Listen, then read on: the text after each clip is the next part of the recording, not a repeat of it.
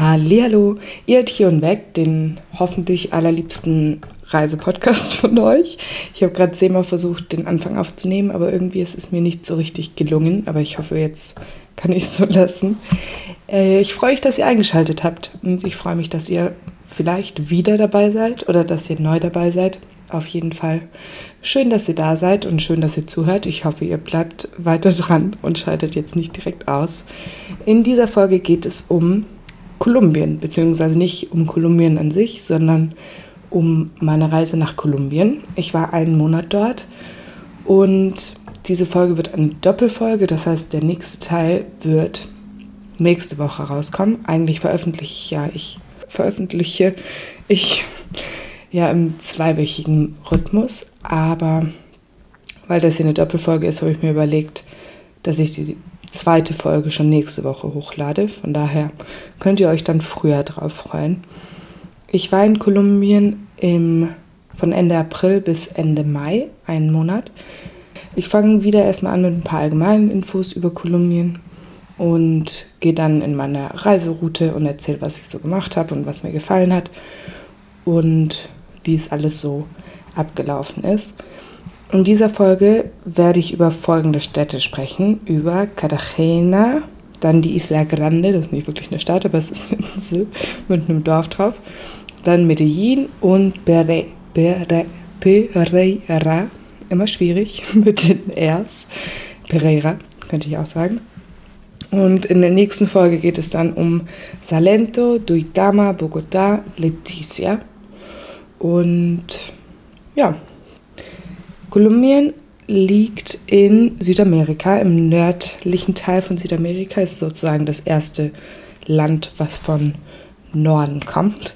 Es ist bevölkerungsmäßig das, der zweitgrößte Staat in ganz Südamerika. Und Kolumbien grenzt an viele Länder. Es grenzt im Nordwesten an Panama, im Osten an Venezuela, im Südosten an Brasilien, im Süden an Peru und im Südwesten an an Ecuador.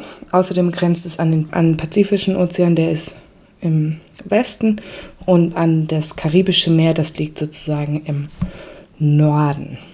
Genau. Äh, ich hatte mich ziemlich doll gefreut auf Kolumbien und auf meine Zeit dort. Das liegt unter anderem daran, dass ich zwei Freundinnen hatte, die aus Kolumbien kamen. Eine hatte mit mir Spanischleistungskurs und die andere mit der war ich einfach so befreundet, weil wir mit der gleichen Austauschorganisation unterwegs waren. Beide waren für ein Jahr in Deutschland. Und ich habe insgesamt sehr viele Kolumbianer irgendwie auch schon davor kennengelernt, weil in unserer Schule gab es auch einen Kolumbien-Austausch. Eine Freundin, nee, zwei Freundinnen von mir waren damals auch schon während der Schule für zwei Monate in Kolumbien. Und die Austauschschülerinnen, die waren dann zwei Monate in Deutschland. Deshalb kannte ich die auch noch. Letztendlich getroffen habe ich mich aber nur mit einer Freundin, mit der Laura. Das war die, ähm, die auch sozusagen in meiner Heimatstadt war und dort einen Austausch gemacht hat. Und das war richtig schön. Davon erzähle ich aber in der nächsten Folge. Und von daher hatte mich Kolumbien irgendwie schon länger gereizt. Und es war aber verrückt, weil als ich noch in Panama und in Costa Rica war, gab es auch einige, die schon davor in Kolumbien waren und die sozusagen von unten hochgereist sind und nicht von oben runter gereist. Und die haben schon alle erzählt, wie toll Kolumbien war, aber irgendwie auch gemischt. Also so ein Pärchen hat mir erzählt, sie haben nur reisende Männer getroffen und kaum allein reisende Frauen in Kolumbien. Da dachte ich dann schon so, oh, oh. Äh, weil ich finde ja Frauen generell, oder was heißt generell? Ich umgebe mich gerne mit Frauen, sagen wir das so. Ähm, und das hatte ich aber gar nicht die Erfahrung gemacht. Und dann haben mir auch einige Leute erzählt, dass in Kolumbien so viel geklaut worden würde, werden würde, auch in Hostels und so. Also einer wurde irgendwie der Rucksack geklaut, jemand anderem wurden Schuhe geklaut und dann dachte ich schon, bevor ich nach Kolumbien geflogen bin, okay, jetzt schließe ich mal meine Sachen ein, weil ich bin faul und gutgläubig Deshalb, es gibt meistens in Hostels ja so Spinde oder so. Ähm, oder Schließfächer, wo man seine Sachen einschließen kann. Ich mache das aber meistens nicht, weil ich mir denke, so meine Schuhe oder meine Klamotten, die will niemand. Und die Sachen, die Wert haben, naja, mein Handy ist jetzt auch nicht sonderlich wertvoll, aber naja, das habe ich ja dabei, wenn ich unterwegs bin. Und ich glaube, am wichtigsten ist mir persönlich auf Reisen immer mein Tagebuch. Also ich denke mir immer, wenn was geklaut wird, nehmt alles mit, aber nehmt nicht mein Tagebuch. Und ja, letztendlich habe ich dann aber auch in Kolumbien nur an Tag 1 Sachen eingeschlossen und danach dann wieder nicht mehr und mir ist gar nichts abhanden gekommen. Und ich habe viele, sehr, sehr viele alleinreisende Frauen getroffen. Ähm, also wesentlich mehr auch als Männer. Ich hatte das Gefühl, Männer waren eher so in Grüppchen unterwegs oder mit ihren Freundinnen, aber eher nicht alleine. Und ich habe echt Unmengen Frauen getroffen. Ich finde es richtig toll, muss ich schon so sagen. Ähm, ja, genau, von daher, das war dann irgendwie so mein, mein Overall, mein Overall äh, Feeling auf Kolumbien. Und ich kann schon mal spoilern, Kolumbien hat mir richtig gut gefallen. Also Kolumbien war von den drei Ländern, die ich jetzt in diesem Rutsch preist habe, also Costa Rica, Panama und Kolumbien, war Kolumbien eindeutig mm, mein absolutes Highlight. Das hatte ganz unterschiedliche Gründe. Die werden vielleicht auch nochmal deutlich während dieser Podcast-Folge und der nächsten. Aber es hat mir, wie gesagt, richtig gut gefallen. Die Anreise nach Kolumbien war bei mir von ähm, San Jose aus. San Jose ist ja die Hauptstadt von Costa Rica und ich habe von dort einen Flieger genommen und bin nach Cartagena geflogen. Ich hatte ja schon mal erzählt, dass es von Panama nach Kolumbien keinen Landweg gibt. Das heißt, man muss entweder fliegen oder man muss mit der Fähre fahren oder mit so einem Schiff, Segelboot, keine Ahnung was. Und deshalb hatte ich mich entschieden, erst von Panama nach Costa Rica zu reisen und dann von Costa Rica aus nach Kolumbien zu fliegen. Ähm, einfach weil ich mir am Anfang, als ich die Flüge gebucht hatte, da war ich mir noch nicht sicher, ob ich überhaupt nach Costa Rica will. Das nochmal so kurz fürs Verständnis. In Cartagena kommen auch die Boote oder die Segelboote an, die von Panama aus losfahren. Also wenn man die, ein Segelboot nimmt und Segeltörn macht von den San Blas-Inseln in Panama nach Kolumbien, dann kommt man in Cartagena raus. Und für alle, die das Geld haben und Bock drauf, macht es auf jeden Fall. Ich habe nur Gutes gehört. Ähm, ja, unplantes Geld ein. Ich hatte es nicht eingeplant und deshalb ja, wollte ich das Geld nicht dafür ausgeben. Aber alle, die es gemacht haben und die ich davon habe reden hören, haben gesagt, dass es sich mega gelohnt hat. Der Flug war super angenehm. Ich musste dann nur bei der Ankunft irgendwie zwei Stunden warten bei der Migration, weil da so eine lange Schlange war. Aber das ging dann auch rum. Und in Costa Rica zum Rauskommen gab es irgendwie gar kein Problem. Ich war da ein bisschen überrascht, wie weit der Flughafen in San Jose vom Stadtzentrum weg ist. Also es hat schon echt eine ganze Weile gedauert. Und ja, es hat dann aber letztendlich alles geklappt. Und als ich dann angekommen bin in Cartagena, muss ich auch sagen, ich war echt froh, dass ich einen teuer, also ich habe einen teureren, teureren, teureren, ja, wie sagt man das denn jetzt? Teureren. Äh, ich hatte mal Deutsch LK, nur so kurz als Funfact zwischendurch. Ich hatte Deutsch LK und ich mochte Deutsch richtig gerne, aber ich habe das Gefühl, ich habe einfach so viel vergessen. Naja, vielleicht kommt es wieder, wenn ich mich wieder mehr irgendwie mit deutscher Grammatik und Wortsetzung und sowas beschäftige, wer weiß. Auf jeden Fall hatte ich den teureren Flug gebucht, weil ich ungern nachts ankommen wollte da ja, achte ich bei Flügen dann irgendwie schon drauf, dass wenn ich allein unterwegs bin in einem Land, in dem ich noch nicht war, wo ich mich noch nicht auskenne, dass ich dann gucke, dass ich eher tagsüber ankomme, um alles irgendwie regeln zu können und in so Ruhe zu meinem Hostel zu kommen und so. Und das war dann auch gut, weil ich hatte eigentlich recherchiert und wollte mit dem Bus ins Stadtzentrum fahren, aber ich habe partout nicht den Ort gefunden, wo man diese Karten kaufen konnte, die aufladbaren Karten, um mit dem Bus zu fahren. Und dann hatte ich irgendwie mehrmals gefragt und bin rumgelaufen und war so, hey, wo kriege ich diese Karten? Und dann bin ich letztendlich doch noch im Taxi gefahren. Und es war richtig schnell und günstig und ich war begeistert. So nach den Preisen in Costa Rica und Panama war dann Kolumbien schon echt als, also um einiges günstiger, auch was Taxifahrten und allgemein alles angeht. Obwohl ich dann letztendlich, das muss man auch sagen, genauso viel Geld ausgegeben habe in einem einen Monat in Kolumbien wie in dem einen Monat, den ich in Panama und Costa Rica war. Also ich habe für Panama und Costa Rica zusammen 1500 Euro ausgegeben und für den einen Monat in Kolumbien, also ohne Flüge und sowas, habe ich auch 1500 Euro ausgegeben. Und ich weiß auch nicht so genau, warum. Also ich habe ähm, schon dann getrackt mit Travel Spend heißt die App, glaube ich. Die haben Vivi und Alex empfohlen vom Podcast Oh wie schön. Und dann kam ich an in Kolumbien und dachte mir so, okay, ich muss jetzt wirklich mal tracken. Inzwischen tracke ich jetzt auch sogar in Deutschland meine Ausgaben, weil ich mir so denke, wofür, wofür gebe ich immer so viel Geld aus? Und obwohl ich jetzt die Apps nutze, ist es mir immer noch nicht so ganz klar, aber zumindest hat man so ein bisschen mehr, oder ich habe dadurch zumindest ein bisschen mehr einen Überblick und ein Gefühl dafür, wie viel ich jetzt schon ausgegeben habe. Genau. Und ja, dann bin ich sozusagen mit dem Taxi zum Hostel gefahren und das Hostel war auch richtig schön. Und in Cartagena fand ich es aber auch echt arg heiß. Ich hatte dann an dem Tag war direkt ein Pubcrawl und ich habe mir dann überlegt, okay, ich nehme jetzt direkt mal am Pubcrawl teil, weil alle gesagt hatten so, ah ja, feiern gehen in Kolumbien und so. Und ich glaube, davor in Panama und Costa Rica war ich kein einziges Mal so wirklich feiern. Und dann dachte ich, ja, dann äh, mache ich beim Pubcrawl mit. Und habe dann aber einfach davor im Hostel eine Kolumbianerin, die dort gearbeitet hat, beziehungsweise Volunteering hat die, glaube ich, gemacht.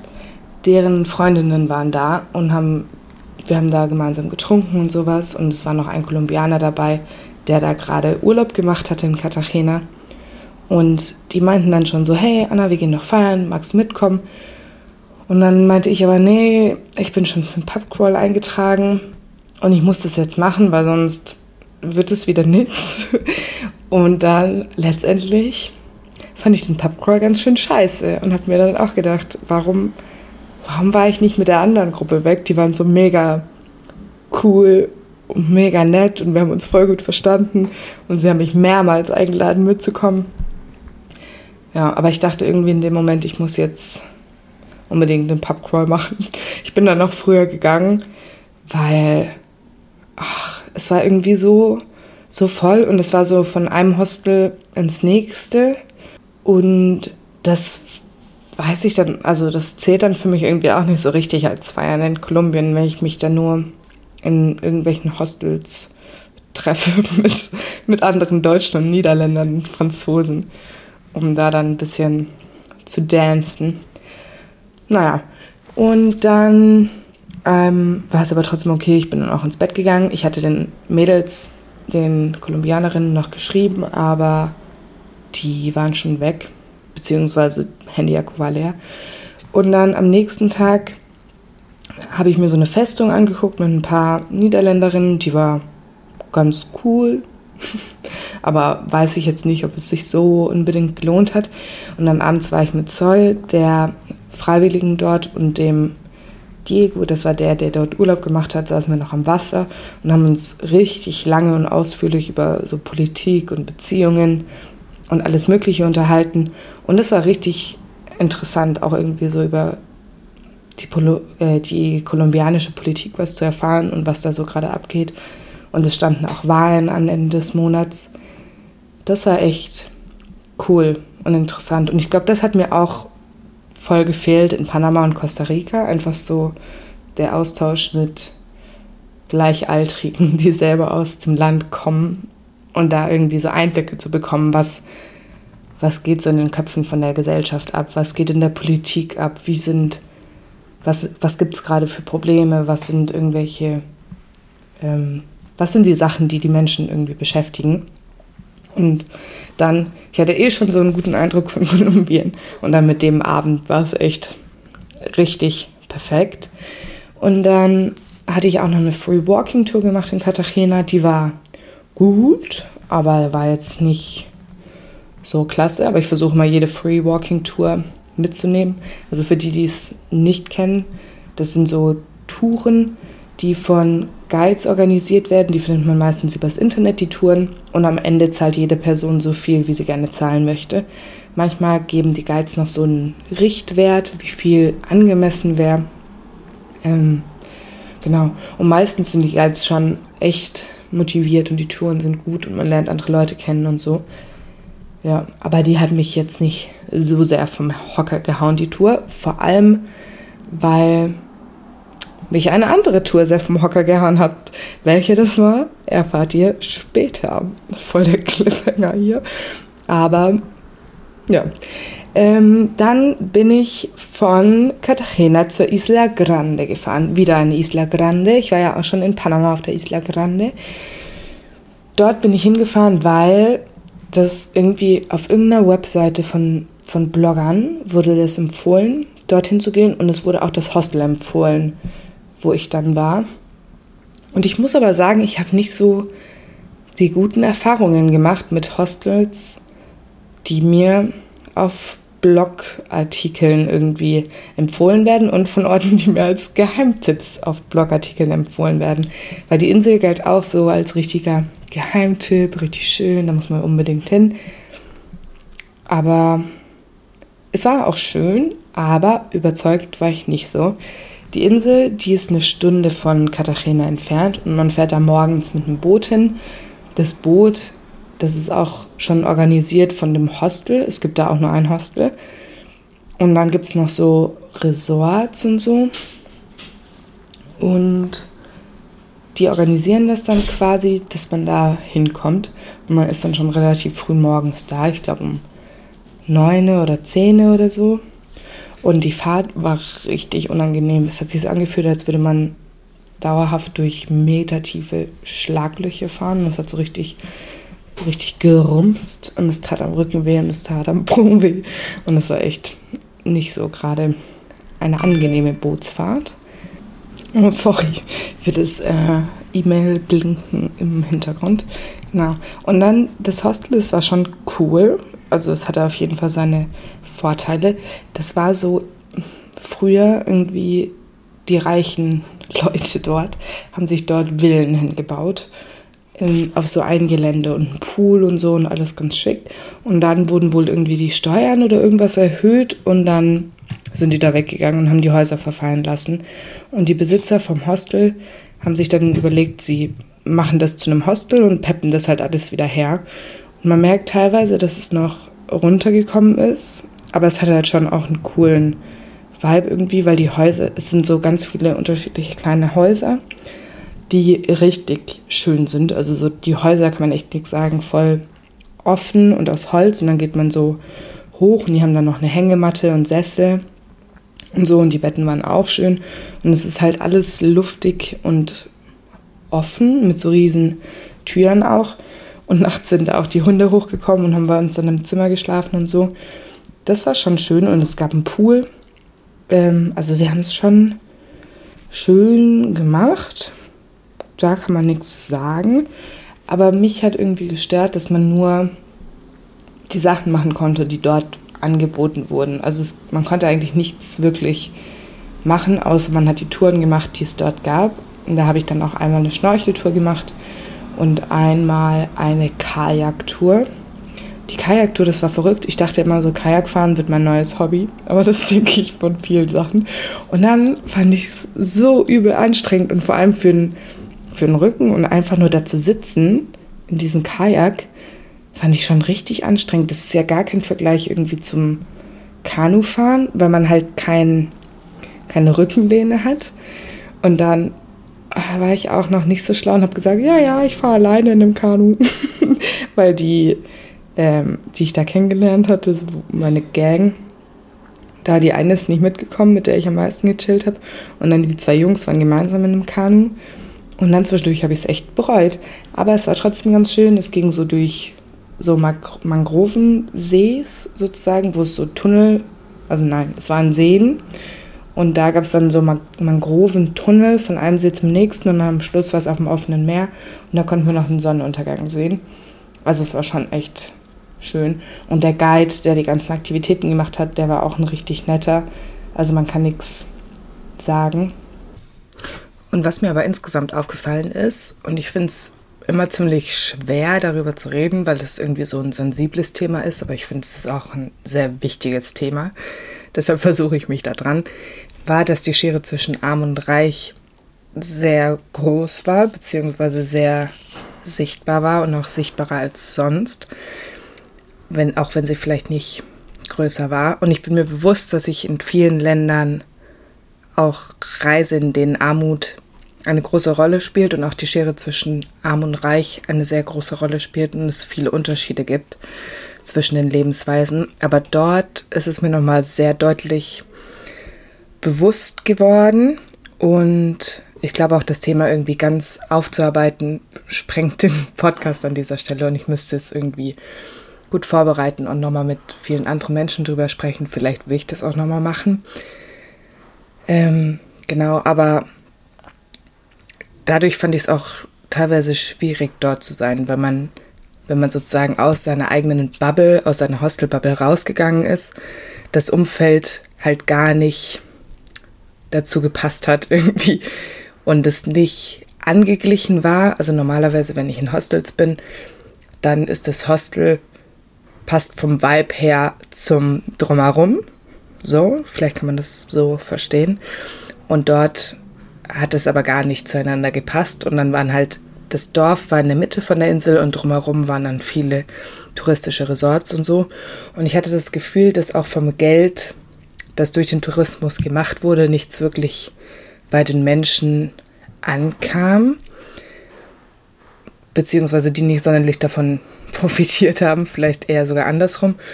Und zum Beispiel auch der Hostelbesitzer oder die Hostelbesitzer, die waren selber Zugezogene. Also die kamen vom Festland und sind dann auf die Insel gezogen und haben da das aufgebaut und haben das so übernommen. Und ja, ich glaube auch, dass es bei den anderen Resorts größtenteils so ist, dass es von Leuten aufgezogen wurde, die von außerhalb kommen. Und deshalb, es hat mich viel zum Nachdenken angeregt und ich habe mich aber auch nicht so wohl gefühlt irgendwie, weil ich das Gefühl hatte, es passt vom Vibe nicht so richtig, eben dieses Hostel und das drumherum und die ganze Insel an sich. Genau. Letztendlich bin ich dann auch schon nach zwei Nächten gegangen, ob ich, obwohl ich eigentlich drei gebucht hatte. Aber so, meine Leute sind da auch gegangen und ich hatte dann auch nicht so Lust, da noch einen Tag zu bleiben. Ich hätte auch gar nicht gewusst, was ich noch machen sollte. Und es gab unheimlich viele Mücken dort. Ich war dann auch froh. Zwischendurch war ich mir nicht sicher, ob ich meine Gelbfieberimpfung hatte. Und da hatte ich sie nicht. Also ich dachte, ich hätte sie nicht, weil ich sie einfach nicht gefunden habe, weil die ist auf der allerersten Seite.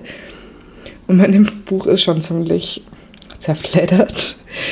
Und ich habe sie einfach nicht gefunden. Und ich war dann aber doch froh, dass ich sie hatte, weil da gab es echt unheimlich viele Mücken. Und es war auch echt warm. Aber insgesamt, so mit den Leuten, die dort waren und so, hatten wir trotzdem eine gute Zeit. Aber ich glaube, da braucht man auch wirklich nette Leute, weil sonst gibt es da nichts zu tun, irgendwie, um sich zu unterhalten oder so. Von der Isla Grande sind wir dann wieder mit dem Boot zurückgefahren nach Cartagena und ich habe dann entschieden, ich bleibe nicht noch eine Nacht in Cartagena, sondern ich nehme abends den Nachtbus und fahre direkt weiter nach Medellin. Den Tag über habe ich dann gechillt und habe bei Jess, das war eine Engländerin, die auch mit mir auf der Insel war, dort habe ich mein Gepäck und sowas reingestellt in ihr Hostelzimmer. Und wir haben dann noch den Tag miteinander verbracht und dann bin ich abends in den Nachtbus eingestiegen und bin dann morgens irgendwann angekommen in Medellin und durfte da dann sogar auch früher einchecken ins Hostel, also in mein Zimmer und konnte mich dann da direkt ins Bett legen. Das war ganz nice. Habe dann noch einen Mittagsschlaf gemacht, obwohl ich eigentlich nicht schlecht geschlafen habe da in dem Bus. Es war schon echt richtig irgendwie angenehm und auch schön. Und ich hatte auch voll die Encanto-Vibes. Ich weiß nicht, ob ihr Encanto geguckt habt. der Disney-Film, der kam, glaube ich, letztes Jahr raus. Und der ist, der spielt in Kolumbien und ist auch so von der Natur inspiriert, von Kolumbien und so. Ähm, und manchmal bin ich dann nachts aufgewacht oder auch noch abends und habe rausgeguckt und es war so voll die, voll die richtig schöne Umgebung und da war halt nichts. Und Kolumbien ist ja auch ein sehr großes Land. Ich glaube, es ist etwa viermal so groß wie Deutschland. Und ja, aber also ich verstehe nicht, warum man die Strecke irgendwie fliegen sollte oder so. es war echt gar kein Problem mit dem Bus. Und ja, man hat sich auch noch eine Nacht gespart. Vor allem beim Fliegen, es nimmt ja dann doch irgendwie alles immer mehr Zeit ein, als man denkt mit früher da sein und dann so durch die Migration und bis man seinen Koffer wieder hat und keine Ahnung was. Von daher, ja, Busfahren war gar kein, gar kein Problem. In Medellin war es dann auch schon viel kühler, das war richtig angenehm. Ähm, ich hatte wie immer so ein bisschen in Kolumbien den Struggle, meine Route zu planen. Habe die auch erst in Cartagena geplant. Und ich war mir ziemlich, ja, unsicher, weil mir wurde richtig oft Tairona und Minka empfohlen, dass es da so schöne Nationalparks gibt und Meer und Strand und so. Aber ich hatte ein bisschen Sorge, dass ich wieder genau die Route mache, auf der alle unterwegs sind. Und die beiden Orte wären beide im Karibischen Meer gewesen, wo es halt wieder warm war. Und ich dachte, Nationalparks habe ich jetzt ja auch schon viele schöne gesehen, in Panama und in Costa Rica. Und deshalb habe ich mich dann dagegen entschieden, dorthin zu gehen, obwohl es von richtig vielen Leuten das Highlight war. Ich habe auch wieder gemerkt, vier Wochen für Kolumbien sind schon zu kurz eigentlich. Also ich habe richtig viele Orte, die ich eigentlich noch sehen wollte, wo ich es nicht mehr hingeschafft habe. Und ich muss auf jeden Fall zurückkommen nach Kolumbien, um noch den Rest zu sehen. Ich wollte dann eigentlich noch an den Pazifik. Dort ist es nicht so mega touristisch und soll aber auch richtig schön sein. Da muss man aber auch hinfliegen, außer an einer Stelle, da kommt man mit dem Auto hin. Und also ich habe eine Person getroffen, die dort war und die meinte, es war richtig, richtig klasse. Letztendlich habe ich mich dann aber auch gegen den Pazifik entschieden und habe dann gesagt, nee, ich mache das beides nicht, sondern fliege stattdessen nach Letizia in den Amazonas. Das war auch eine relativ spontane Idee. Aber dazu gibt es dann in der nächsten Folge mehr. Und in Medellin war ich dann und habe da eine richtig, richtig gute Free Walking Tour in der City gemacht. Und es gab so keine Sekunde, in der ich nicht zugehört habe. Ich war einfach dauerhaft in seinem Bann. Er war einfach so ein guter Guide. Der ist, man hat richtig so gemerkt, dass er es liebt und dass er richtig so fürs Show-Business und Entertainment irgendwie auch gemacht ist. Ähm, das war echt richtig gut. Und dann war ich noch in Casa de la Memoria. Das war ein Museum, da ging es um die Geschichte von Kolumbien. Ähm, das fand ich auch richtig interessant. Vor allem viele haben mir erzählt, sie fanden Medellin so mega gut wegen den Partys und dem Tanzen. Und einer, ui, der hatte auch gesagt, wegen den Frauen. Ich glaube, es haben mehrere gesagt. Da habe ich auch im Hostel echt also manchmal, was man da so zuhören muss, bei irgendwie einer jungen Gruppe Engländern, die dann auch sich so eine Stunde lang über irgendwelche Mädels unterhalten haben, die sie im Club aufgerissen oder nicht aufgerissen haben und keine Ahnung was. Naja, auf jeden Fall, das hat mich nicht überzeugt an Medellin, das Nachtleben, aber ich habe es auch mal wieder nicht so wirklich miterlebt. Aber ich fand es cool, weil es irgendwie so vielfältig war und auch so geschichtsträchtig und so viel Kultur gab und so. Und das Museum fand ich auch echt gut. Also für Leute, die kein Spanisch sprechen, ist es, weiß ich nicht, ob es den Besuch wert ist. Und generell waren ziemlich viele Hintergrundinformationen vorausgesetzt. Also bei der Free Walking Tour, die habe ich erst nachdem ich im Museum war gemacht. Und da wurden mir aber mehr Infos geliefert, so grundlegende dass ich dann auch das Museum besser verstanden habe. Also ich würde euch raten, macht erst eine Free Walking Tour und geht danach ins Museum. Aber das Museum lohnt sich schon echt doll. Ich glaube, es war auch gratis. Und ein, wir waren noch an einem Stop, das war richtig crazy. Und es war so ein richtig schickes, fancy Gebäude. Und unten waren einfach Unmengen Shops. Und da wurden hauptsächlich so Fake-Sneaker verkauft. Und einfach so in jedem Shop gab es Fake-Sneaker. Und oben war eine Kunstausstellung drin mit richtig schönen Bildern, richtig krasser Kunst so. Und das alles in diesem fancy schmancy Gebäude. Ja, das fand ich richtig verrückt. Und der Guide meinte auch, viele Touren gehen da nicht vorbei, aber er findet es so besonders, dass er da immer vorbeigeht. Und verstehe ich auf jeden Fall. Dann habe ich in Medellin noch eine zweite Free Walking Tour gemacht. Die war in der Comuna 13. Das ist so ein, auch ein historisches ähm, und wichtiges Viertel für Medellin. Und dort, die Tour war auch richtig gut. Da ging es auch viel um Gewalt, weil das ein früher sehr gefährliches Viertel war und so und um die Geschichte und wie sich das Viertel selber wieder ähm, rausgehoben hat sozusagen und gekämpft hat dafür, dass es ein gutes Viertel wird. Und das Viertel lebt jetzt wirklich auch vom Tourismus und sowas. Also es ist schon cool anzusehen und man hat von dort auch aus einen richtig guten Blick über Medellin. Ich bin bei so großen Städten, ich gucke da mal drüber und ich kann es nicht fassen. In Athen hatte ich das auch schon, wenn man so irgendwo steht und guckt und guckt und man sieht einfach überall Häuser und es hört nicht auf, so in alle Richtungen Häuser. Und ich denke mir immer so, wow, wie kann eine Stadt so riesig sein? Ich finde es richtig äh, beeindruckend und krass. Krass aber auch. Ähm, genau. Und dort bei der Free Walking Tour habe ich auch eine richtig süße Familie kennengelernt. Also es war, ich habe die auf Spanisch gemacht und es war Lina dabei. Und Lina war dort, die ist so alt wie ich gewesen, und die war dort mit ihren Schwiegereltern. Und ihr Freund wohnt in Frankreich. Und das war einfach eine richtig süße Familie. Und wir haben uns richtig gut verstanden und Lina und ich auch. Und wir haben dann noch eine andere Deutsche kennengelernt, die aber in Uruguay wohnt. Ähm, und dann meinte Lina auch so, ja, ob wir abends noch irgendwie weggehen wollen. Und dann haben wir die Tour gemacht und sind dann danach zu den Schwiegereltern nach Hause gefahren und waren dann noch was essen in einem Restaurant und haben da auch so ein typisches Getränk getrunken. Das war ein Mix aus Rum, Colombia, das ist so ein Softgetränk aus Kolumbien und Bier. Es war aufregend, aber auch witzig. Und dann ganz viel, so ein, also so ein Teller mit so Patacones und Arepas. Patacones sind so frittierte ähm, Bananenplatten, kann man das so sagen. Und Arepas sind, die sind typisch für Kolumbien. Das sind so kleine Fladen, häufig aus Mais. Gibt es aber auch aus allem anderen hergestellt, die auch frittiert sind.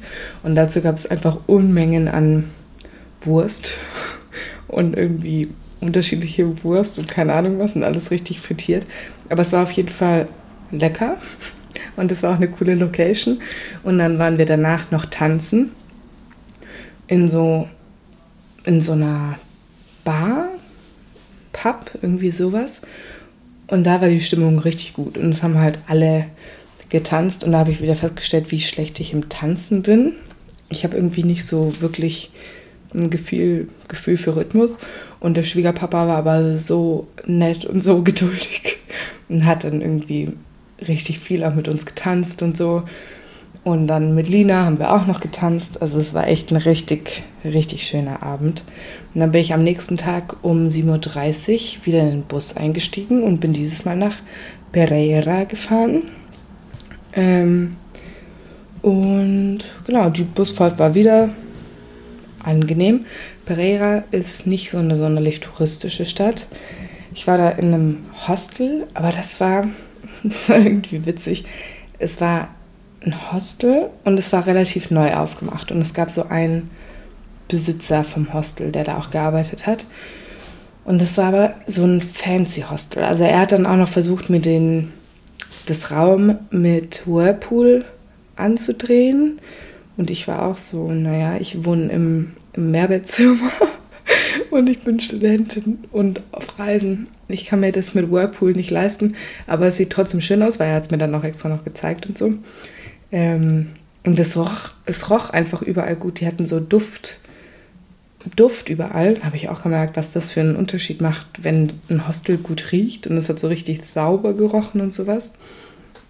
Und das Klientel dort war aber auch lustig, weil da war noch eine Familie, aber die Familie hat da gar nicht gewohnt. Aber da war eine Frau im, die hat da sozusagen gewohnt, weil die hat Physiotherapie in der Stadt gehabt. Und dann kam die ganze Großfamilie immer den ganzen Tag über. Und dann habe ich erst mit so einem sechsjährigen Jungen gechillt und dann mit dem Onkel, der war glaube ich vielleicht 18 oder so, haben wir noch Rummikub gespielt oder Rummikub oder keine Ahnung, wie es heißt. Und das war ganz witzig. Und ich war dort noch in so einem Thermalbad. Das war auch cool. Also es gab da nicht so viel zu tun, aber dieses Thermalbad, habe ich gedacht, fahre ich mal hin. Das war draußen und es gab so unterschiedlich warme Becken. Es gab drei Becken und daneben war ein Wasserfall mit kaltem Wasser und der Wasserfall war auch richtig schön. Und insgesamt die Anlage war cool hergerichtet. Also es war nicht so Quellen natürlich, sondern eher so schon hergerichtet, aber trotzdem irgendwie noch natürlich und draußen und sowas. Und dann habe ich da einen Tag gechillt und entspannt. Habe auf dem Rückweg noch zwei richtig nette Mexikanerinnen kennengelernt, die auch im, in so einem Willy, in so einem Jeep, in einem geteilten Jeep, sind die mitgefahren. Der stand da so im Ortszentrum, der Jeep, und man konnte sich dann da sozusagen mit draufsetzen und warten, bis der losfährt. Und der hat einen dann zum Thermalbad gefahren. Und ja, das war richtig schön. Ich bin dann da auch noch einen Tag länger geblieben tatsächlich. Ähm, in Pereira. Da zu der Zeit habe ich dann auch tatsächlich nicht so doll immer vorgeplant. Also ja, da ging es dann, dass ich auch mir am selben Tag noch überlegt habe, bleibe ich noch eine Nacht oder bleibe ich nicht noch eine Nacht. Und davor in Panama und Costa Rica und auch in Cartagena musste man schon immer gut vorbuchen, weil es eben so voll war. Von daher war das auch ganz angenehm. Und ich habe dann da noch drei Jungs kennengelernt in dem Hostel beim Frühstück und wir haben dann festgestellt, wir müssen in die gleiche Richtung. Wir wollten nämlich alle vier nach Salento. Da haben wir entschieden, wir fahren gemeinsam und hatten das dann auch vor. Wir sind schon alle gemeinsam zum ähm, Flughafen, äh, nicht zum Flughafen, zum Busterminal gegangen. Und dann ist mir aber noch am Busterminal, nachdem wir schon die Tickets und Snacks und alles gekauft hatten, habe ich so gedacht, warte mal, wo ist denn eigentlich mein Handy? Und dann ist mir aufgefallen, ich habe mein Handy einfach im Hostel liegen lassen. Ja, richtiger Flop. Auf jeden Fall habe ich dann wieder mein Ticket zurückgetauscht, habe gesagt, hallo, kann ich vielleicht eins für später haben? Und die war auch so, ja, kein Problem. Und hat mir dann einfach wieder das Geld zurückgegeben. Und eine andere, also hat dann gesagt, ja, kauf dir später ein neues.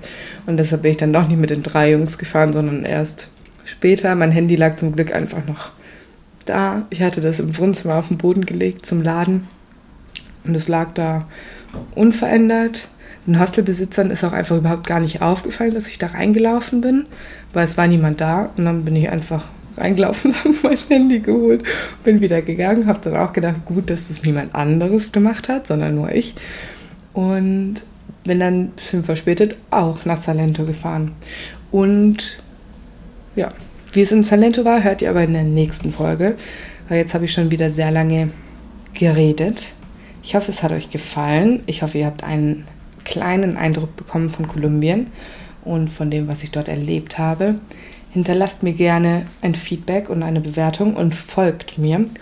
Und noch eine kleine Bitte, wenn ihr das hier zum Beispiel auf Spotify hört, vielleicht könnt ihr ja mal noch auf Google Podcasts gehen oder auf Apple Podcasts oder auf Audible oder ganz egal. Und vielleicht könnt ihr mir da auch noch eine Bewertung hinterlassen und dort vielleicht folgen oder so. Einfach, dass ich noch ein bisschen auf andere Plattformen komme. Ich habe nämlich auch gehört, Apple Podcast ist am wichtigsten. Und ich glaube, es hören mich alle, die mich hören, über Spotify. Von daher lasst mir gerne auch noch auf anderen Plattformen eine Bewertung da. Und ja, schreibt mir gerne, wenn ihr mir was schreiben wollt. Ich freue mich darüber und wir hören uns wieder nächste Woche. Auf Wiedersehen.